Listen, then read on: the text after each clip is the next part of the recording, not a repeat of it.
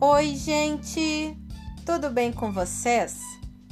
Nas últimas aulas, nós aprendemos sobre os alimentos, suas características e sobre como é importante a alimentação para o nosso corpo. Mas, para que o alimento nos ajude, nós precisamos comê-lo? Óbvio, né? E o nosso corpo precisa absorver desse alimento o que precisa para se manter saudável. Hoje, então, vamos aprender qual o percurso que o alimento faz em nosso organismo. Pega papel e caneta ou lápis e vamos lá!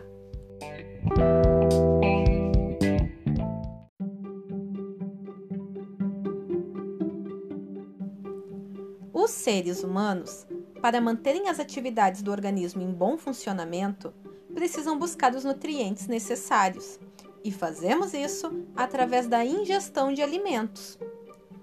A transformação dos alimentos em compostos mais simples, que podem ser úteis e absorvidos pelo nosso organismo, é denominado digestão.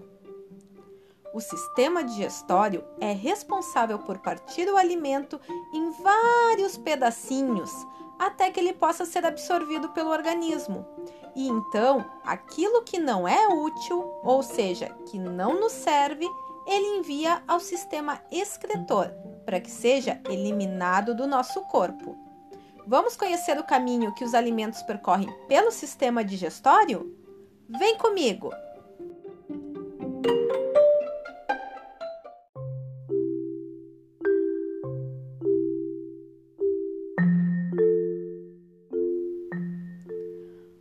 Sistema digestório começa na boca e termina no ânus, e todo esse percurso pode possuir de 10 a 12 metros. No sistema digestório está compreendido a cavidade bucal, faringe, esôfago, estômago, temos a participação do fígado, da vesícula biliar, até que chegamos ao intestino, que é dividido em intestino delgado e intestino grosso. Lá no final do intestino grosso, nós teremos o ânus.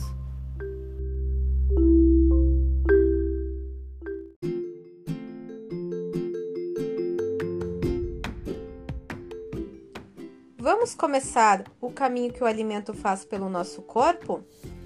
Começamos então pela boca. Nela são encontrados os dentes e a língua.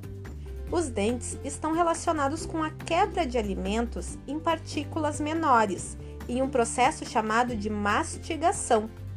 É importante falar que uma mastigação ruim pode comprometer o processo de digestão. Por isso, falamos que quanto mais mastigado o alimento, melhor é para digeri-lo. A língua também é importante no processo de digestão. É ela que mistura o alimento triturado com a saliva e o empurra para trás, para que ocorra a deglutição, ou seja, o engolir. Além disso, é a língua que percebe os sabores dos alimentos, sabiam? Falando em saliva, ela é muito importante para o processo digestivo. A saliva é produzida e secretada, ou seja, expelida pelas glândulas salivares, diretamente na nossa cavidade bucal. A maior dessas glândulas se chama parótida. Ela fica perto da nossa orelha. Outras duas se localizam debaixo da língua e da mandíbula. Geralmente, quando estamos com alguma infecção ou inflamação, nossas glândulas incham. Lembram das famosas ínguas? Pois é, mas isso é assunto para um outro momento voltamos à saliva. Ela é uma secreção aquosa, líquida, transparente. Sua principal missão é manter toda a cavidade bucal lubrificada. Enquanto os dentes trituram a comida em pedaços cada vez menores, ela ajuda a criar um bolo pastoso. Isso facilita a deglutição, o engolir. Aí o alimento escorrega mais fácil pela faringe e pelo esôfago, uma enzima presente na sua fórmula já começa a digerir o amido na boca. Amido é o carboidrato, lembram? Ao ser deglutido, ou seja, engolido, O bolo alimentar, que é a comida, segue para a faringe. A faringe faz parte tanto do sistema respiratório quanto do sistema digestório. Ela é um canal muscular que se comunica com o nariz e a boca, ligando ao esôfago. Logo após a faringe, encontramos o esôfago, que é um tubo longo de aproximadamente 25 centímetros, que atravessa o nosso tórax e se liga ao nosso estômago. No final do esôfago, nós temos um esfíncter. Professora, o que, que é isso? O esfíncter é como se fosse uma válvula que fica fechada. Quando ele percebe que a comida está descendo pelo esôfago, ele se abre para a comida poder passar e cair no nosso estômago. Chegamos ao estômago, o órgão mais conhecido do sistema digestório. Ele é a porção mais dilatada, mais gordinha do tubo digestivo. Ele fica localizado logo abaixo do diafragma, aquele músculo que nos ajuda a respirar, e é dividido em três partes: o fundo, o corpo e a porção pilórica. Eu costumo dizer que quando a gente olha o estômago num desenho, ele parece um feijãozinho. O fundo é a parte superior do estômago e ela está mais deslocada para a esquerda. O corpo, por sua vez, é a parte do meio e a porção pilórica é a região finalzinha do estômago, que está ligado através de outro esfíncter, ou seja, outra válvula, ao duodeno, que fica no nosso intestino.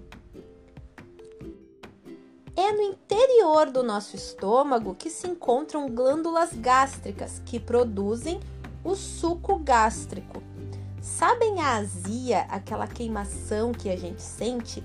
Pois então, quando aquele esfíncter, a válvula do esôfago, deixa passar suco gástrico para cima, acontece a azia. Por isso que a gente sente aquela queimação, porque o suco gástrico é uma espécie de ácido. Quando o alimento é engolido, passa pelo esôfago e chega ao estômago, esse suco envolve os alimentos e, através de movimentos, transformam em um bolo alimentar chamado quimo. O que é o quimo? É aquela comida que nós já mastigamos, mais dissolvida para poder passar para o nosso estômago. O estômago continua o processo de digestão dos carboidratos que nós começamos lá na boca e também faz a digestão das proteínas. Olha que interessante! Vazio, o nosso estômago possui um volume de aproximadamente 50 ml, mas pode expandir sua capacidade para até 4 litros. Por isso que a gente fica estufado às vezes de tanto comer. Mas, como todos sabem, se a gente comer demais, a gente estica demais o nosso estômago e não é legal, né, gente? Fica doendo. Bom, vamos lá. O estômago possui duas válvulas, uma lá no esôfago e uma lá embaixo que liga ao duodeno. Quando a comida passa por todo esse processo, boca, faringe, esôfago, estômago, ela então passa por essa válvula e cai no nosso intestino, que é dividido em dois: o intestino delgado e o intestino grosso. O intestino delgado se inicia logo após o esfíncter, a válvula, que fica lá na parte pilórica do nosso estômago. O intestino delgado possui aproximadamente 6 metros e meio. É muito comprido, pessoal. E as principais funções dele é a absorção. O intestino delgado é dividido em três partes: o duodeno, o jejuno e o ilho. Quanto nome estranho! O duodeno faz parte da primeira porção do intestino. Ela é a parte mais curta do órgão. E dentro das suas paredes, ele tem um aspecto ondulado, com várias pregas que ajudam a absorção dos nutrientes. É, por exemplo, ali que se absorve o ferro dos alimentos que nós ingerimos. Logo depois vem o jejuno. O jejuno, assim como o duodeno, ajuda a absorver os carboidratos e as proteínas. E o ilho ajuda a absorver o restante, o que passou pelo duodeno, pelo jejuno e não foi absorvido, inclusive o resto dos sucos gástricos que chegaram até ali. Olha só, pessoal, como o duodeno é pequeno, o estômago envia o quimo aquela mistura já digerida aos poucos. O quimo passa do estômago para o duodeno. Ali é uma região rica em enzimas, produzidas por três órgãos: o próprio duodeno, o fígado e o pâncreas. Lembra que eu falei que o fígado e o pâncreas lá no começo do podcast tinham função importante também no sistema digestivo? Então, Através de um canal, chega no duodeno o suco pancreático, que vem do pâncreas, e o suco biliar, produzido pelo fígado. Eles, assim como o suco gástrico, auxiliam na digestão, na quebra daquele alimento, para a gente conseguir tirar dali as vitaminas e os nutrientes que nós precisamos. Depois que passou por isso tudo, por todo esse processo digestivo, nós chegamos ao intestino grosso, que tem mais ou menos um metro e meio. Ele é bem menor que o delgado. E diferente do delgado, ele não apresenta as ondulações, aquelas pregas. É no intestino grosso que ocorre a parte final da digestão. É onde se acumulam os resíduos do processo digestivo em forma de fezes ou o famoso cocô. O intestino grosso também é dividido em três: o seco, cólon e o reto, onde fica o canal anal.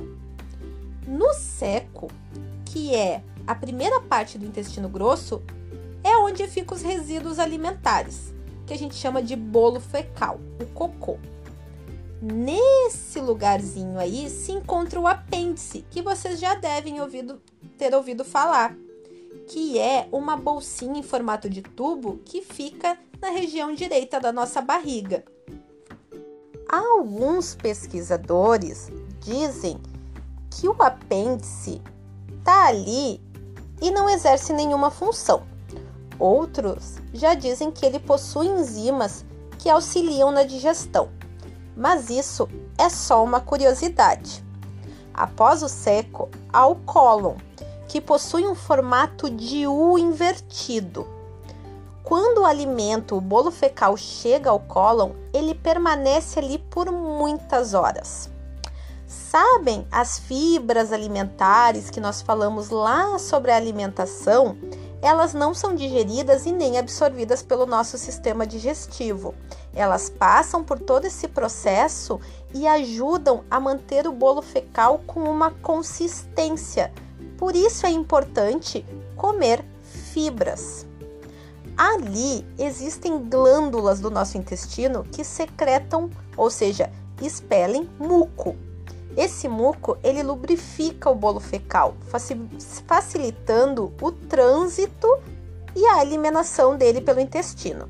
Ou seja, as fibras ajudam a formar esse bolo fecal e o nosso intestino com a água, por isso que é muito importante tomar bastante água, lubrifica aquele bolo para que seja mais fácil da gente expulsá-lo. Por fim, temos o reto, que é a parte final do intestino grosso, e termina no canal anal, onde fica o ânus, que é onde é eliminado as fezes. A função do reto é acumular as fezes para fazer a absorção final da água e depois expeli-los. Ali acabou o trajeto do alimento no nosso corpo. Nós engolimos, mastigamos, ele passou pela nossa faringe, desceu pelo nosso esôfago, começou o processo de transformação no nosso estômago, seguiu no intestino delgado, começou a finalizar e finalizou no intestino grosso. Legal, né, gente? É bem comprido o trajeto do nosso alimento. Bom, nós vimos lá na frente que todo esse tubo digestório tem de 10 a 12 metros. Ufa! É bem cansativo esse trajeto, né?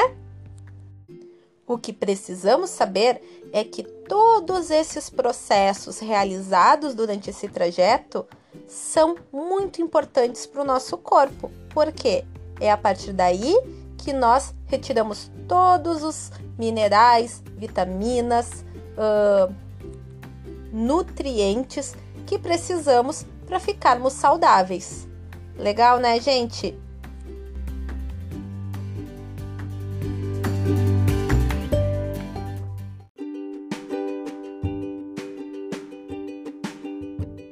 Chegamos ao fim da nossa aula.